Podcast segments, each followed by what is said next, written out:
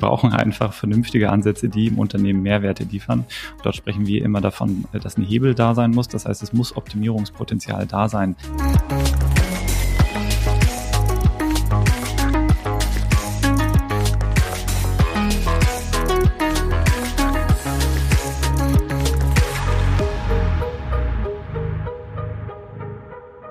Herzlich willkommen zu In Numbers We Trust, dem Data Science Podcast. Wir sind INWT und setzen Data Science Projekte um, von der ersten Idee bis zum fertigen Produkt. Und in diesem Podcast sprechen wir darüber. Mein Name ist Sebastian, ich bin hier Gesellschafter bei INWT und vor allen Dingen im Bereich Data Engineering tätig. Normalerweise ist äh, der Hauptmoderator Amit, der ist gerade im Urlaub und deswegen habe ich heute Verstärkung mitgebracht und zwar Mira. Ich bin auch Gesellschafterin bei INWT und bin vor allem im Data Science Bereich und in der Projektleitung tätig. Genau, unser heutiges Thema, um da gleich einzusteigen, dreht sich alles um die Perspektive von uns auf Projekte, in denen wir als externe Dienstleister mit ja, an Bord sind und vor allen Dingen um die Frage, braucht man eigentlich Data Science Beraterinnen und auch wie viele braucht man eigentlich davon? Und das ist im Prinzip eine Fortführung einer Folge, die wir mal aufgenommen haben, ganz, ganz am Anfang des Podcasts, nämlich die Folge zwei, wo sich alles darum gedreht hat, wie sehen eigentlich erfolgreiche Data Science Projekte um, äh, aus und äh, wie setzt man sie dann entsprechend eben auch um, was sind Erfolgsfaktoren. Und in dieser Folge wollen wir uns vor allen Dingen mit der Frage auseinandersetzen, was ist eigentlich die Perspektive jetzt äh, von extern sozusagen auf solche Projekte und wie arbeiten wir eigentlich erfolgreich oder was sind erfolgreiche Konstellationen der Zusammenarbeit? Und wie führt man so Projekte erfolgreich zusammen bis zum Ende durch. Und ähm, wir werden uns dabei so ein bisschen damit auseinandersetzen, was sind eigentlich die Formen der Zusammenarbeit, also wie kann man Projekte in der Kooperation miteinander gestalten, was übernehmen idealerweise die externe Seite, was ist bei internen zu beachten und ähm, ja, wie gestalte ich dann letzten Endes den, den Übergang vielleicht von erst extern durchgeführten Projekten auf die internen? Und genau das sind so die Themen, mit denen wir uns vor allen Dingen beschäftigen wollen.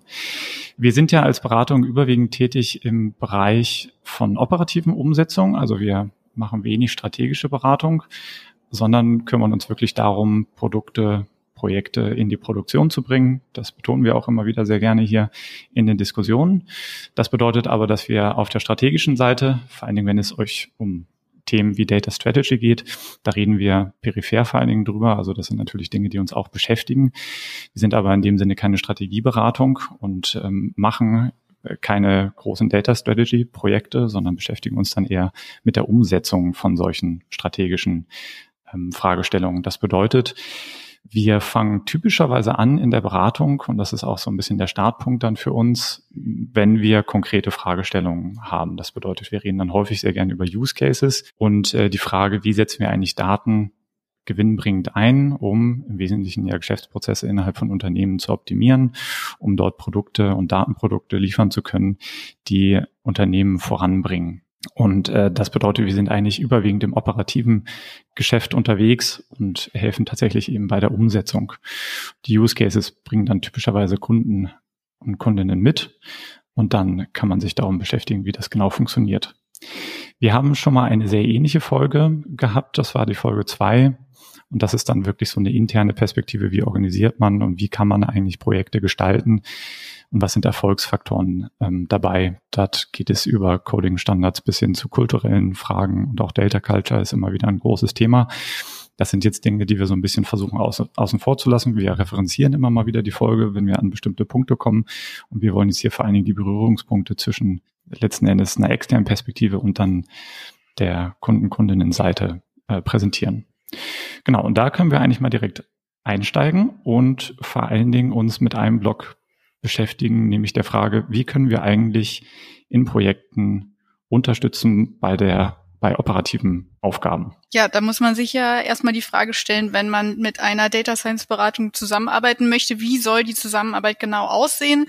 Wir haben hier drei verschiedene Arten aufgelistet, gibt natürlich auch Mischformen, nämlich den Teamansatz, wie wir es nennen, das Bodyleasing und die Supervision. Vielleicht gibt es noch eine vierte Art, nämlich gar nicht. Man setzt es komplett intern um. Aber darüber sprechen wir erstmal nicht, sondern wir sprechen jetzt über die Ansätze, in denen man zusammen mit einem Dienstleister zu, äh, aus der Data Science Beratung etwas umsetzen möchte. Ja, und der erste Ansatz, der Teamansatz, wie der Name schon sagt, hat man da ein ganzes Team. Also wir als Data Science Beratung sind dafür verantwortlich, ein ganzes Team zur Verfügung zu stellen. Das heißt, dass wir dann auch dafür verantwortlich sind, dass alles läuft. Das heißt, dass alle Rollen besetzt sind, dass wenn zum Beispiel jemand wegfällt, wir jemanden als Ersatz finden, dass wir die passenden Leute recruiten. Wenn jemand Urlaub hat, dann ist es unser Problem. Wir müssen eine Vertretung organisieren und wir sind dafür verantwortlich, dass Qualität und Betrieb laufen, wie sie sollen. Das geht sogar so weit, dass man eigentlich fast sagen könnte, wir sind für manche KundInnen eine externe Data Science Abteilung. Man kann aber auch einfach nur einzelne Projekte umsetzen. Das machen wir auch oft, ähm, dass wir eben nicht eine komplette Data Science Abteilung sind, sondern unser Kunde vielleicht auch selbst eine Data Science Abteilung hat. Aber wir setzen trotzdem einzelne Projekte um, die sich gut abgrenzen lassen. Ja, so ein ganz typischer Outcome bei solchen Projekten sind entweder Proof of Concept Projekte, wo wir erstmal den Mehrwert oder Hebel von Projekten und Lösungen aufzeigen und generelle Machbarkeit aufzeigen. Es kann natürlich auch ein tatsächlich fertiges, laufendes Softwareprodukt sein, was entweder auf Kunden, Kundinnenseite gehostet wird oder durch uns als Dienstleister. Und was es natürlich auch noch gibt, wobei das weniger wird tatsächlich, sind diese klassischen Beraterfunktionen, wo man sich darauf konzentriert, eigentlich Insights zu generieren und dort dann eben mit einer Präsentation zum Kunden, Kundin geht und eine Abschlusspräsentation macht, um Erkenntnisse zu zeigen. Also eine Kundensegmentierung ist so ein äh, Beispiel, was man häufig gar nicht unbedingt in die äh, Produktion bringt, sondern auch äh, damit leben kann, dass man Kundenprofile einmalig evaluiert und ähm, sich eben Warenkörper dafür überlegt. Und ähm, das ist so ein klassisches Beispiel vielleicht für, eine, für ein Insight. Ein laufendes Softwareprodukt haben wir typischerweise entweder Datenprodukte, die tatsächlich fertige Daten publizieren in Form von Prognosen ja überwiegend bei uns oder eben über andere Schnittstellen, über APIs zum Beispiel und POC, geht eigentlich auch eher Richtung Präsentation, aber dort ist dann tatsächlich auf den Kundendaten gerechnet worden und das ist eigentlich der erste Schritt Richtung Produktion, also Machbarkeit und danach Richtung Produktion weitergehen. Das bringt natürlich einige Vorteile mit sich, die alle damit zusammenhängen, dass die Verantwortung bei der Beratung liegt. Also die Beratung muss das Team zur Verfügung stellen. Die Leute kennen sich, die sind schon eingespielt und die können sofort loslegen, bringen viele verschiedene Skills mit und es gibt ein garantiertes Service-Level, das man vereinbaren kann. Und es ist auch eine gute Methode, um zum Beispiel Engpässe zu überbrücken. Selbst wenn man selbst eine Data Science Abteilung hat, aber plötzlich gibt es sehr viel zu tun und die können das zeitlich überhaupt gar nicht schaffen. Oder man hat einfach, äh, ja, gerade das Problem, dass man vielleicht eine Abteilung aufbauen möchte, aber das geht einfach nicht so schnell, wenn man erstmal die richtigen Leute finden muss. Dann ist das eine Möglichkeit, trotzdem ein Projekt zeitnah umsetzen zu können und keine Verzögerung zu haben. Genau, Dinge, die man sich dabei eher kritisch fragen sollte, ist eben, ob man denn möchte, dass Kompetenz im eigenen Hause aufgebaut wird und eventuell damit im Zusammenhang, was ist eigentlich die Kernkompetenz des eigenen Unternehmens? Also zähle ich es als Kernkompetenz, diese Analytics und vielleicht auch Data Science Projekte selber übernehmen zu können als letzten Endes IT-Unternehmen? Oder sage ich eben eigentlich das, was ich als Unternehmen mitbringe, als ähm, ja, USP, als ähm, äh, Unique Selling Proposition, das ist eben eigentlich was anderes und da zahlt eben diese Kompetenz gar nicht darauf ein. Je nachdem kann ich das eben kritischer oder weniger kritisch sehen, solche Dinge extern entwickeln zu lassen oder eben die Projekte, die wir selber ähm, entwickeln zu lassen und dabei eben genau die Frage, wie viel Kompetenz geht mir dabei eigentlich verloren oder wie viel möchte ich davon eben aufbauen. Ein weiterer Punkt, den man sich immer im Klaren werden muss, ist, es gibt natürlich, wenn ich zum Beispiel wenn wir über den Betrieb reden von Softwareprojekten und auch Data Science Projekten, die dann in Produktion sind. Es gibt natürlich einen gewissen Overhead bei der Übergabe und ähm, einige Projekte, die stellen sich das oder Kunden, Kundinnen stellen sich das sehr leicht vor, dass dort eine Übergabe stattfindet. Wir versuchen das auch in der Tat leicht zu machen, indem wir zum Beispiel ganze Lösungen eben auf Cloud Accounts, also bei AWS zum Beispiel, komplett implementieren und dann den ganzen Account übergeben. Das macht das natürlich technisch relativ leicht, aber nochmal Link zum Kompetenzaufbau. Es ist ja dann die Frage, ob eben ausreichend tatsächlich Kompetenzen in-house vorhanden sind, um auch den Betrieb gewährleisten zu können mit einem entsprechenden Service-Level. Äh, und das macht eben äh, dann wieder äh, zurück zum, zum Pro eigentlich der, des Teamansatzes, dass man dort eben ein ganzes Projekt gemanagt bekommt, inklusive des Betriebs, zumindest wenn man das gut gestaltet. Ein weiterer Nachteil an der Stelle ist natürlich auch vor allen Dingen bei der Übergabe, wenn ich über den Betrieb nachdenke, bringt natürlich ein externes Team einen eigenen Stack mit. Das ist ja der Vorteil des Ganzen. Die sind eingespielt und das bedeutet, dass die wissen, welche Tools sie für welche Aufgaben verwenden. Und entsprechend ist eben die Frage, ob dieser Stack in, gut in eine Übergabe passt. Wir hatten ja vor kurzem die Folge über Python versus R. Das ist genauso die Frage, mit welcher Programmiersprache wird eigentlich dann die konkrete Lösung entwickelt? In welcher Sprache wird der ETL geschrieben? In welcher finde ich die, finde die Modellierung statt? Vielleicht auch welche Datenbankentechnologien werden verwendet? Und auch nicht zuletzt, welche Cloud wird verwendet. Das muss letzten Endes alles Match sein zwischen dem externen Team und dann letzten Endes der internen Abteilung, die das Ganze übernehmen soll. Ansonsten müssen wir eine ganze Menge Onboarding machen und Wissenstransfer.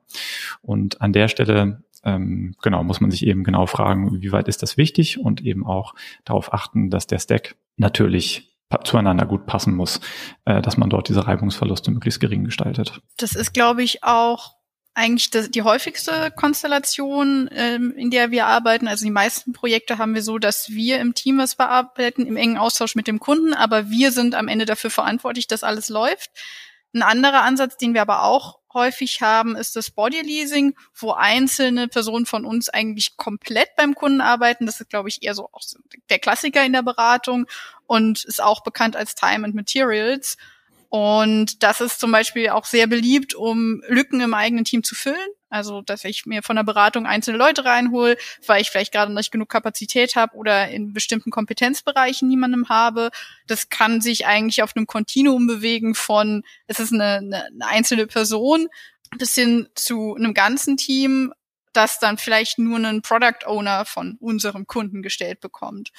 Ja, ich würde den Punkt nochmal hervorheben. Also das ist tatsächlich, glaube ich, das Modell, was meistens mit Beratungen in Verbindung gebracht wird, nämlich dass einzelne Personen dann tatsächlich zu einem Kunden, Kundin fahren.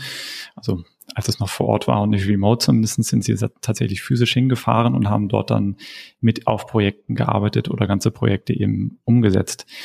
Das ist ganz interessant, weil ich in Kundengesprächen immer wieder die Überraschung höre, dass wir das gar nicht primär machen, sondern dass unsere primäre Arbeit eigentlich darin besteht, Projekte umzusetzen und dass wir dort entsprechend ganze Teams haben, die ganze Projekte umsetzen und die übergeben, äh, in die Produktion bringen und dann übergeben oder auch langfristig Ansprechpartner werden, um eigentlich den Betrieb zu gewährleisten.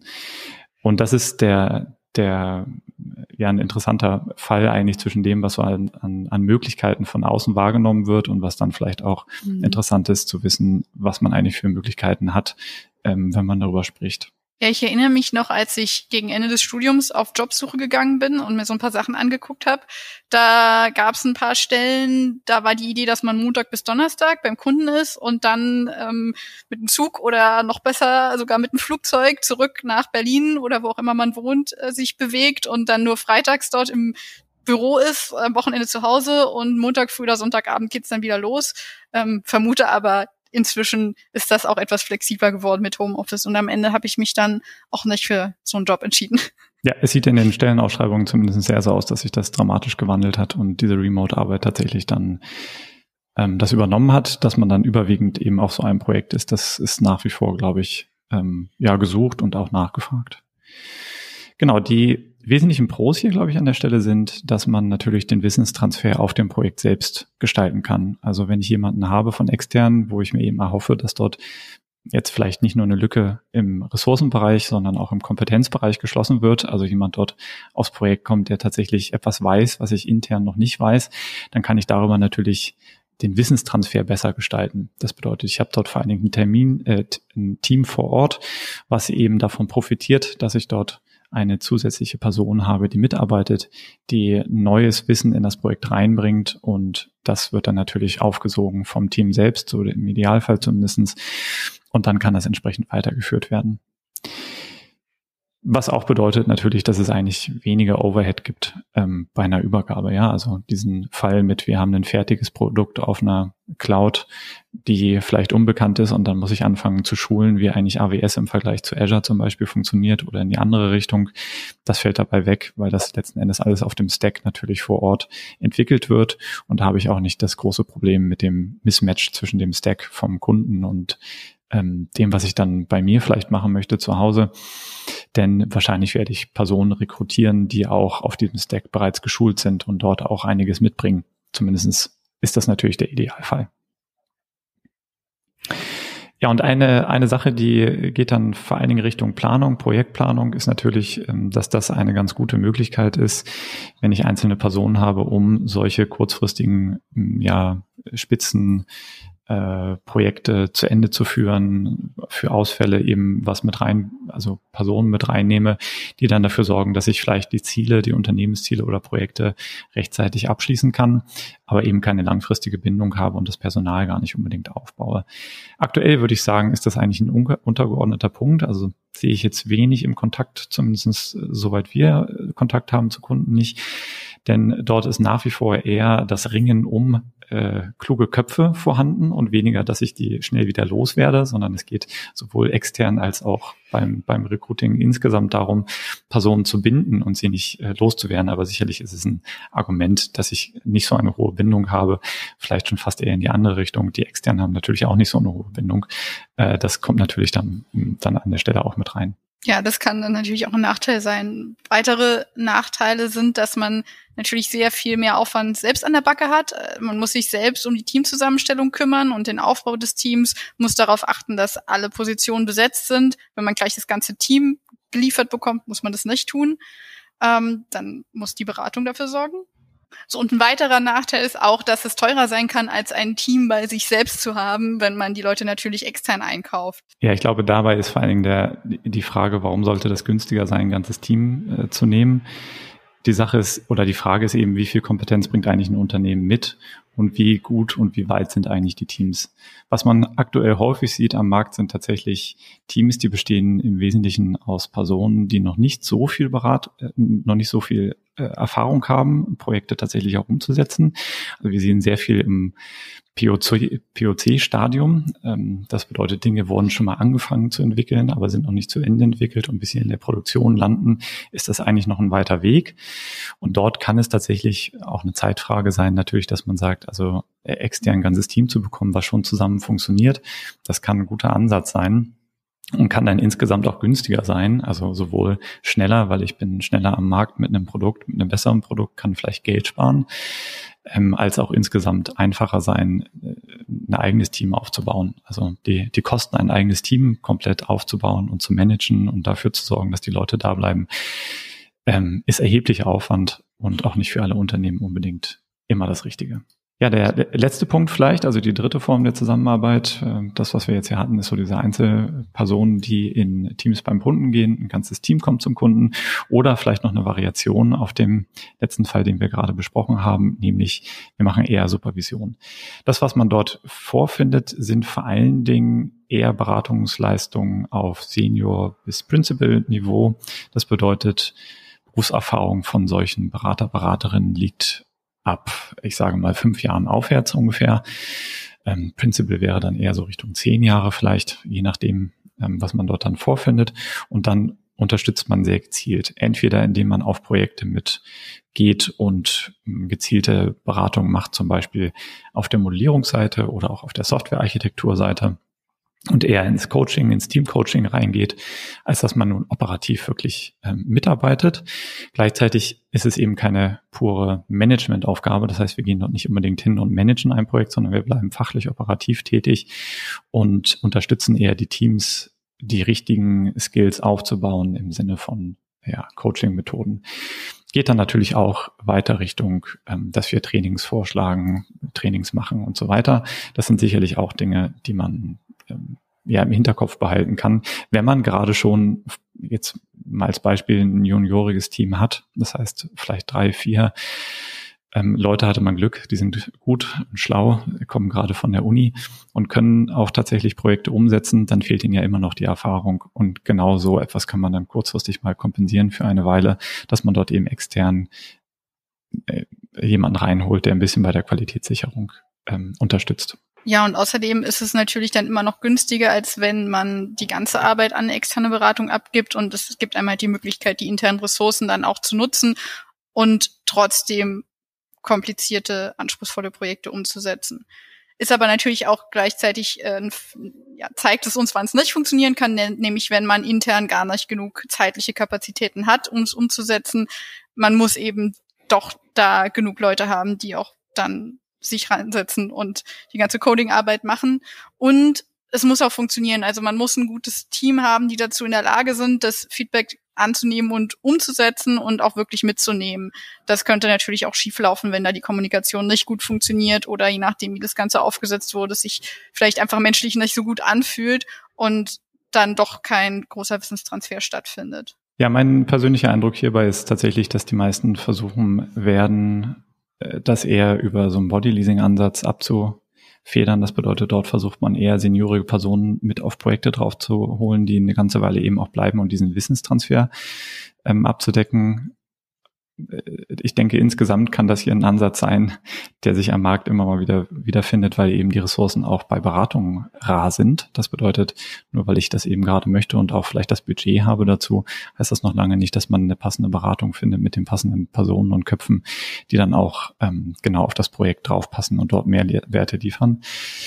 Ähm, insofern kann das hier ein, ein, interessanter Mittelweg sein tatsächlich. Ja, damit haben wir jetzt über drei mögliche Formen der Zusammenarbeit gesprochen und wollen jetzt dazu übergehen, davon einige Fragen abzuleiten, die man sich vorher stellen sollte. Vorher heißt, bevor man mit einer Data Science Beratung potenziell zusammenarbeitet. Und es gibt natürlich auch noch einige weitere Fragen, die jetzt weniger mit den Formen der Zusammenarbeit zu tun haben, die aber einfach auch wichtig sind, die man sich vorher klar machen sollte, um rauszufinden, wie viel Data Science Beratung will und brauche ich eigentlich und wie sollte die Zusammenarbeit aussehen und wie wollen wir das gestalten. Aber erstmal ist eine ganz wichtige Grundvoraussetzung, damit so ein Projekt überhaupt funktionieren kann. Und hier sind wir wieder bei unserer Folge zwei zu den Erfolgsfaktoren. Wir haben es da ausführlich besprochen, aber es sind zwei ganz wichtige Punkte, deswegen wollen wir die hier doch noch einmal kurz nennen.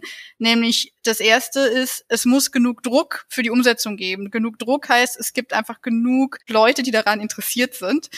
Also alle relevanten Stakeholder, egal ob das jetzt die Fachabteilung ist, ob das die IT ist oder das Management, wenn irgendjemand davon kein Interesse an dem Projekt hat, nicht genug Zeit und Ressourcen oder vielleicht sogar ein Problem mit dem Projekt hat, dann wird es schwierig. Der, der zweite Punkt ist, ist mir wahnsinnig witzig, äh, wichtig, weil ich glaube, mit Amit komme ich fast in jeder Folge irgendwann darauf zu sprechen, man braucht Use Cases. Use Cases, die einen Hebel haben und die etwas bewirken. Das sind die Produktideen, die wir brauchen rund um Datenprodukte. Und ohne die geht es nicht. Wir brauchen einfach vernünftige Ansätze, die im Unternehmen Mehrwerte liefern. Und dort sprechen wir immer davon, dass ein Hebel da sein muss. Das heißt, es muss Optimierungspotenzial da sein. Und wenn ich eben in einem Volumen unterwegs bin, wo der eigentlich nicht existiert oder ähm, die, die Use Cases schon daran scheitern, dass sie eigentlich viel zu wenig, wenige meiner Kunden, Kundinnen betreffen, dann existiert dieser Hebel eigentlich nicht. Das muss man vorher klären und sich eben fragen, ob man wirklich ein Datenprodukt hat und hier ein echtes Problem löst oder nicht. Und das ist eigentlich etwas, was ähm, direkt vielleicht als Ergebnis aus einer strategischen Beratung tatsächlich rausfallen kann, äh, dass man genau mit solchen Use Cases eben dann ankommt und dann in die operative Umsetzung reingeht. Ja, manchmal kommt sogar erst aus einer ersten Datenanalyse raus. Vor kurzem hatten wir einen Fall, da ging es darum, ob man oder dass man rausfinden möchte, welchen KundInnen man Gutscheine schickt, um sie zu reaktivieren. Also so ein klassisches Uplift-Modeling. Aber das Problem war, es hat sich dann gezeigt, dass eigentlich alle inaktiv bleiben, wenn man ihnen keine Gutscheine schickt und alle nur aktiv werden, wenn man ihnen Gutscheine schickt. Und dann braucht man eigentlich auch kein Modell mehr, weil offensichtlich das Geschäftsmodell im Moment da so funktioniert, dass man sowieso allen Gutscheine schicken müsste. Und dann hat das Projekt natürlich auch keinen Hebel. Ja, und nun kommen wir zu ein paar weiteren Punkten, die wichtig sind, wenn man vor allem über die Form der Zusammenarbeit nachdenkt. Das erste ist eigentlich ziemlich offensichtlich, wie viele Kapazitäten habe ich intern oder ja, möchte ich vielleicht sogar die Umsetzung komplett intern machen? Möchte ich nur kurzfristige Spitzen abfangen? Und dazu spielt es auch wieder eine wichtige Rolle, was Sebastian eben schon gesagt hat ist es eigentlich, das, was ich hier umsetzen möchte, hat es mit meinem Kerngeschäft zu tun oder ist es eher so etwas am Rande, wo es auch okay wäre, das abzugeben? Aber ja klar, wenn ich äh, das intern machen möchte, habe aber keine Kapazitäten, dann muss ich auch eine andere Lösung finden. Genau, und ich glaube, die wichtigen Fragen dabei sind äh, wirklich, also Kapazitäten braucht man natürlich immer, weil selbst wenn ich die Umsetzung extern geschehen lasse, dann oder mehr einkaufe, dann muss ich die immer noch, also braucht man immer noch den fachlichen Input und einen fachlichen äh, Ansprechpartner, Partnerin, die letzten Endes hilft, diese ganzen Fragen aus der Data Science Richtung zu beantworten und das Projekt entsprechend betreut. Selbst wenn die pure Umsetzung eines Data Science Projektes extern erfolgt. Und ähm, da ist eben genau die Frage, welches Wissen möchte man eigentlich aufbauen? Möchte man technisches Wissen aufbauen, also rund um die Implementierung und den Betrieb? Oder möchte ich vor allen Dingen Kompetenzen und Wissen aufbauen, wie ich Daten dazu nutzen kann, Geschäftsprozesse zu optimieren? Wenn ich daran interessiert bin, diese Datenkompetenz aufzubauen, dann muss ich nicht unbedingt das technische Know-how ähm, mitbringen, um das auch komplett selber implementieren zu können. Das sind im Zweifelsfall durchaus unterschiedliche Punkte, wo man sich sehr gezielt die Frage stellen muss, was brauche ich im Unternehmen? Und das meinte ich eben äh, mit der Frage, was brauche ich eigentlich in meiner Datenstrategie? Da äh, muss man eben dann wissen, was die Datenstrategie an der Stelle ist, äh, ob die Umsetzung dort eben Teil von ist oder ob es, und das ist, denke ich, das, was am meisten auf jeden Fall gesehen werden sollte als interne Kompetenz, nämlich wie kann ich mit Daten Geschäftsprozesse optimieren und wo sind die Punkte und die Mehrwerte, wo ich mit solchen Produkten tatsächlich ähm, Optimierungspotenzial habe, damit ich solche Projekte überhaupt erfolgreich umsetzen kann. Nächster Punkt sind die Budgetvorstellungen. Also wie viel Budget möchte ich eigentlich für das Projekt zur Verfügung stellen? Und da spielt wieder der Hebel eine ganz große Rolle. Also nehmen wir mal an, der Hebel ist überhaupt schon vorhanden und groß genug, um ein Projekt umzusetzen. Dann gibt's ja immer noch einen gewissen Spielraum, ob man jetzt eher eine einfache Version umsetzt oder das sehr, sehr stark optimiert.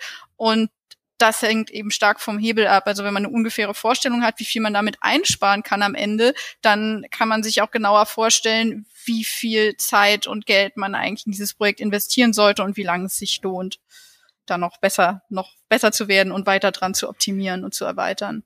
Genau, ein weiterer Punkt ist dann die Frage, brauche ich eigentlich Unterstützung mit der, mit einer bestimmten branchenspezifischen Kompetenz? Also brauche ich vielleicht nicht nur Umse äh, Unterstützung bei der Umsetzung von Data Science Produkten, sondern auch noch bei der Produktentwicklung und bei der Entwicklung von Use Cases. Man ist ja ab und zu so ein bisschen zwischen den Stadien, das heißt zwischen der Frage, was sind meine strategischen Ziele und was sind relevante Use Cases. Und dazwischen gibt es sicherlich einen Graubereich, einen schwimmenden Bereich zwischen dem, was dann genau die Umsetzung ist und dem, was dann das Refinement ist von Use Cases. Und dort kann es hilfreich sein, wenn man branchenspezifische Kompetenzen äh, mit als Voraussetzung hat bei der Suche nach Beratung. INVT als Beispiel. Wir haben natürlich in bestimmten Branchen mehr Erfahrung als in anderen. Also gibt immer bestimmte Kernbereiche, mit denen man sich besonders viel auseinandersetzt. Da kann man dann mehr liefern. Grundsätzlich sind wir aber unabhängig von einer bestimmten Branche. Das heißt, wir machen eben nicht nur die weiß ich nicht, Optimierung im Predictive Maintenance Bereich von ähm, Produktionsstraßen für Maschinenbau. Ja, das ist eben nicht das, worauf wir uns äh, spezialisiert haben im Kernbereich, sondern wir sind deutlich breiter aufgestellt und konzentrieren uns vor allen Dingen auf die äh, Produktivnahme von und Entwicklung POCs von Datenprodukten. Und ähm, das ist dann eben eigentlich branchenübergreifend äh, tatsächlich. Das bedeutet aber auf der Umkehrseite, dass man natürlich mit dem Ansatz auch letzten Endes einen branchenspezifischen Input braucht. Das heißt, auf Kunden, Kundinnenseite muss immer jemand da sein, der genau diese Kompetenz mitbringt. Also man braucht die ja auf dem Projekt. So die Frage, ob die externe Seite diese Kompetenz mitbringt oder ob man die intern eben drin hat. Und an der Stelle würde ich sagen, äh, Empfehlung wäre immer intern mindestens äh, jemanden dabei zu haben, der zumindest diese Kompetenz aufbaut. Vor allen Dingen, den Punkt hatte ich gerade schon gemacht im Zusammenhang mit der Datenkompetenz. Ähm, denn das ist genau das, was man intern eigentlich äh, haben möchte. Eine weitere Frage, die man sich vorher stellen sollte, ist, ob man eher ein Festpreisprojekt oder ein aufwandsabhängiges Projekt möchte. Die erste Idee ist, glaube ich, oft, also wir sind ja auch nicht immer nur DienstleisterInnen, wir sind ja auch manchmal KundInnen und wir freuen uns natürlich auch, wenn wir einen festen Preis haben und genau wissen, was uns erwartet. Aber das bringt auch Nachteile mit sich, nämlich, dass man eine Menge Flexibilität verliert und dass man sich vorher häufig sehr viel mehr Gedanken machen muss und sehr viel mehr Gehirnschmalz in die Planung des Projekts fließen muss, damit man, um wirklich von Anfang an ein festes Preisschild dranhängen zu können, auch ganz genau weiß, was ist jetzt noch im Scope drin und was ist nicht drin, welche unerwarteten Ereignisse könnten auftreten und wie, wir, wie gehen wir dann damit um. Und das Gegenteil von einem ganz festen Projekt mit Fixpreis und ganz genauem Zeitplan, was wann passiert, äh, wäre die agile Entwicklung, in der man ja idealerweise aufwandsabhängig vorgeht, aber auch in einem Festpreisprojekt kann man agil vorgehen und sich nach und nach immer wieder anschauen, wo stehen wir, was machen wir als nächstes, priorisieren wir um, weil wir neue Erkenntnisse gewonnen haben, zum Beispiel aus den Daten, weil es neue Prioritäten gibt. Das ist natürlich auch ein riesengroßes Thema, über das wir jetzt noch zwei Stunden sprechen könnten. Ähm, ich, ja, dazu haben wir auch eine eigene Folge zur, zur agilen Entwicklung. Und was auch nochmal natürlich damit zusammenhängt, ist das Thema Zeitdruck und Timeline was erwarte ich eigentlich, wie schnell das fertig sein sollte. Manchmal wird man vielleicht auch zusammen mit der Beratung feststellen, dass man was erwartet hat, was nicht möglich ist, aber ja auch nicht immer. Manchmal findet man dann ja auch eine Lösung, dass man etwas sehr schnell fertig machen kann oder vielleicht erstmal eine abgespeckte Version, wenn man schnell was braucht. Und unsere Erfahrung ist, dass man eigentlich so in drei Monaten einen Proof of Concept auf die Beine stellen kann und dann mit weiteren drei Monaten ein MVP haben kann. Vorausgesetzt, es funktioniert mit den Daten alles, die sind soweit sauber, dass man nicht nochmal eine extra Schleife drehen muss, um doch noch ähm, ja, da zu putzen, damit man die Daten verwenden kann. Ja, da muss man sicherlich im, im Hinterkopf behalten, um was Projekt, für Projekte es äh, geht. Ich halte die aber durchaus für irgendwo realistisch, also in so drei Monats Blöcken zu denken von POC Richtung MVP. Und du hast den kleinen Zusatz gebracht, sofern die Daten da sind. Mhm. Ähm, denn das ist, denke ich, wo, wenn man hier rausfällt, dann vor allen Dingen, weil es Probleme gibt mit der Datenbeschaffung, Datenqualität, gibt es ja auch schon eine eigene Folge zu. Ist ein riesiges Thema und ja, determiniert letzten Endes, was wir überhaupt machen können an Produktlösungen. Und hier würde ich schon sagen, das ist genau das, was einem vielleicht Probleme macht, solche Ziele nicht zu erreichen. Das heißt, diese, diese Zeitskalen nicht einzuhalten. Unserer Erfahrung nach vor allen Dingen aufgrund der Daten. Und zweiter Grund dann, wenn man erstmal soweit ist, wahrscheinlich der Use Case wieder.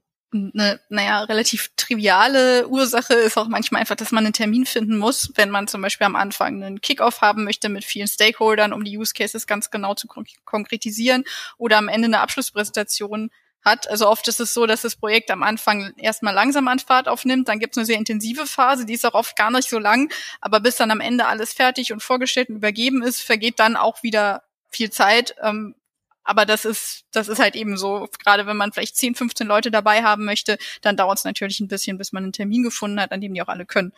Genau, und dann vielleicht der letzte Punkt äh, ist eben die Frage, ob eigentlich es einen kulturellen Fit gibt zwischen beiden Unternehmen, die dort kooperieren wollen. Ich glaube, wir haben hier so drei Punkte mal rausgearbeitet in, der, in dem Vorabgespräch. Ich glaube, ähm, die wesentlichen Sachen sind Qualität, Kommunikation und dann eigentlich Vertrauen äh, in der Zusammenarbeit. Und bei der Qualität ist es eben so, dass wir schon häufig ähm, natürlich so arbeiten, dass wir das rausholen, was geht, ähm, gegeben der Zeit, die wir eben auf einem Projekt haben und eben natürlich gegeben den Zielen, dass aber die, der Qualitätsanspruch ähm, relativ hoch ist und das muss eigentlich auch tatsächlich zusammenpassen mit dem, was von Kundenseite gewünscht ist.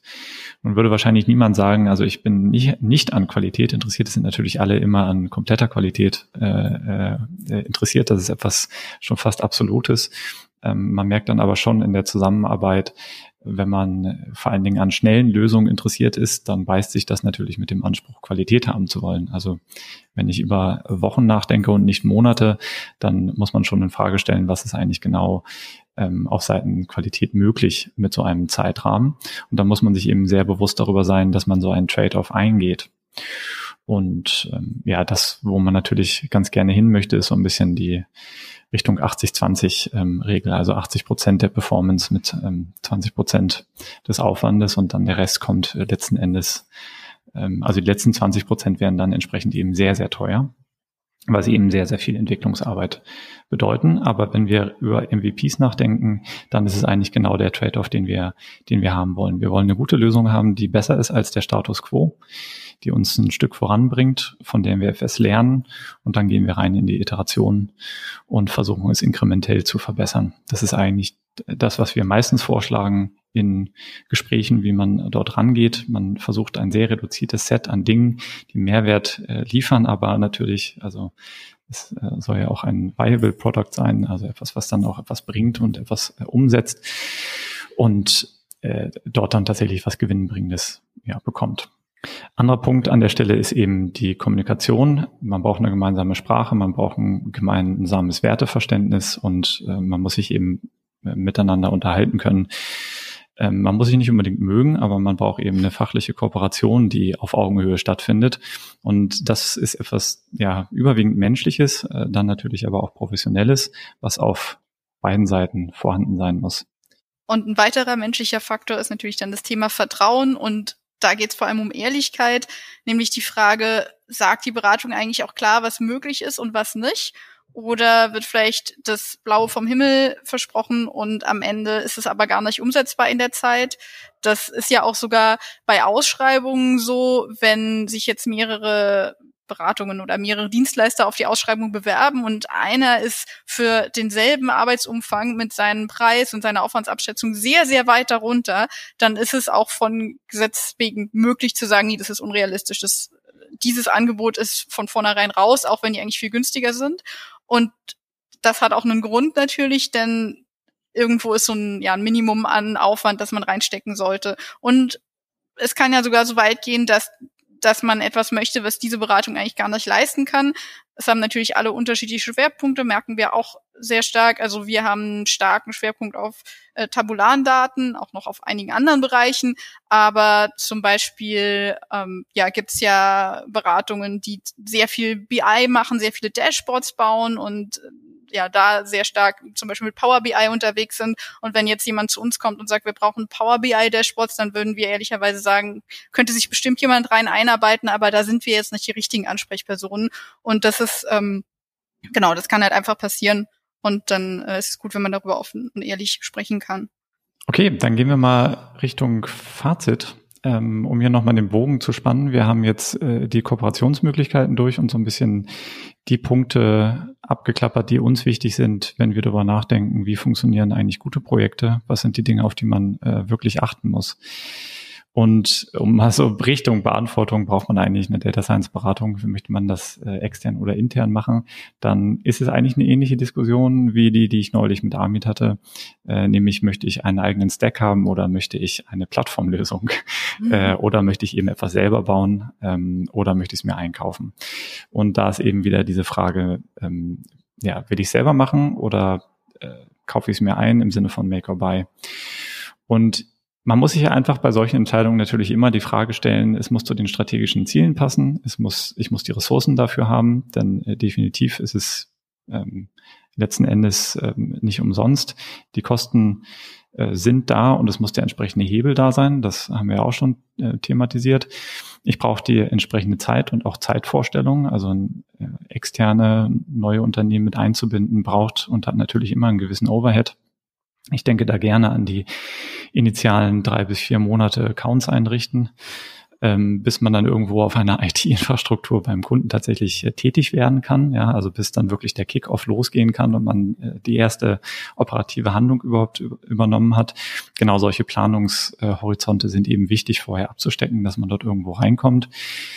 Ähm, die Frage ist, äh, bekomme ich extern tatsächlich bessere Qualität? Also sind die Angebote, die ich bekomme, tatsächlich gehen die in die richtige Richtung von dem, was ich mir ähm, erhoffe?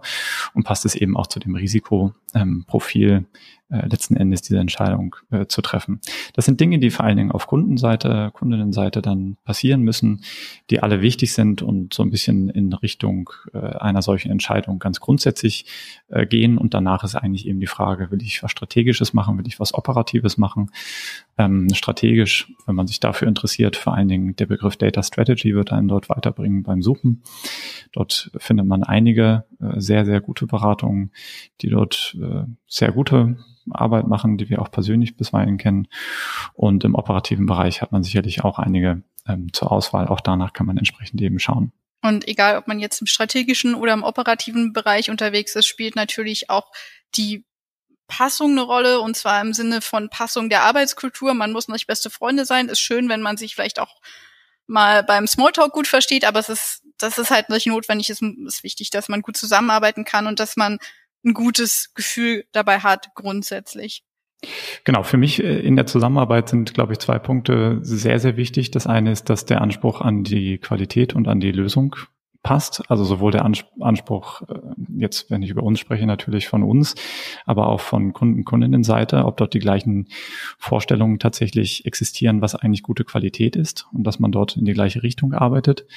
Und das andere ist natürlich die Frage, will man eigentlich wirklich Richtung ähm, einem operativen Betrieb gehen? Also möchte ich wirklich eine, habe ich das Verständnis dafür, dass ich gerade ein Softwareprodukt entwickle, äh, was danach in den Betrieb geht und übernommen werden muss. Ähm, ich kann mich da noch sehr gut an Diskussionen erinnern, wo dann gesagt wird, ja, wir übernehmen dann die Lösung, das macht dann die IT-Abteilung, die schreibt dann entsprechend eben alles neu in Java. Und ähm, wenn man dann einen entsprechenden Algorithmus implementiert hat, den es überhaupt nicht in Java gibt, dann weiß man schon, die haben ihre Hausaufgaben nicht gemacht. Das ist ein Projekt, das wird sich auf Jahre verzögern und so ist es dann auch meistens.